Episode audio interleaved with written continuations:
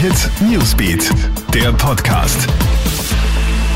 Hallo, einen schönen Sonntagvormittag. Du hörst ja unseren Krone-Hit Nachrichten-Podcast. Vielen Dank fürs Einschalten. Israel und die radikal-islamische Hamas könnten vor einer Kampfpause stehen. Davon berichtet heute früh die Washington Post. Die Hamas will demnach Dutzende Frauen und Kinder, die als Geiseln gehalten werden, freilassen.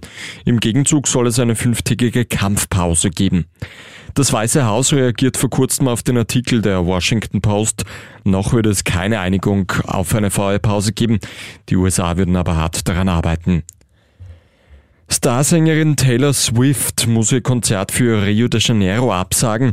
Der Popstar zeigt sich erschüttert, nachdem eine 23-Jährige bei ihrem Auftritt ums Leben kommt. Grund dürften wohl die extremen Temperaturen am Veranstaltungsort in Brasilien gewesen sein. Die Veranstalter des Konzerts müssen sich jetzt heftige Kritik gefallen lassen. Trotz der Hitzewelle in Rio de Janeiro durften Konzertbesucher keine Wasserflaschen mit sich bringen. Das für Samstag geplante Konzert wird jetzt abgesagt und verschoben. Die Salzburgerinnen und Salzburger sollen nächsten Sonntag über die geplante U-Bahn mit dem Namen S-Link abstimmen. Die Befragung ist von der Initiative Stopp U-Bahn eingeleitet worden.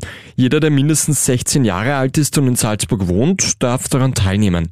Das Ergebnis ist für die Politik nicht bindend, kann aber als eine Art Stimmungstest gewertet werden. Max Verstappen holt sich den Sieg beim Spektakel von Las Vegas. In einem spannenden Formel 1 Grand Prix mit vielen Führungswechseln holt sich Charles Leclerc Platz 2 noch vor Sergio Perez im zweiten Red Bull Boliden. Sportlich geht's auch heute zum Mittag weiter, da findet nämlich die Damenabfahrt in Zermatt statt. Das war der Kronet Nachrichten Podcast für heute Vormittag. Ein weiteres Update gibt's dann wieder am Nachmittag. Einen schönen Tag noch. Hit Newsbeat, der Podcast.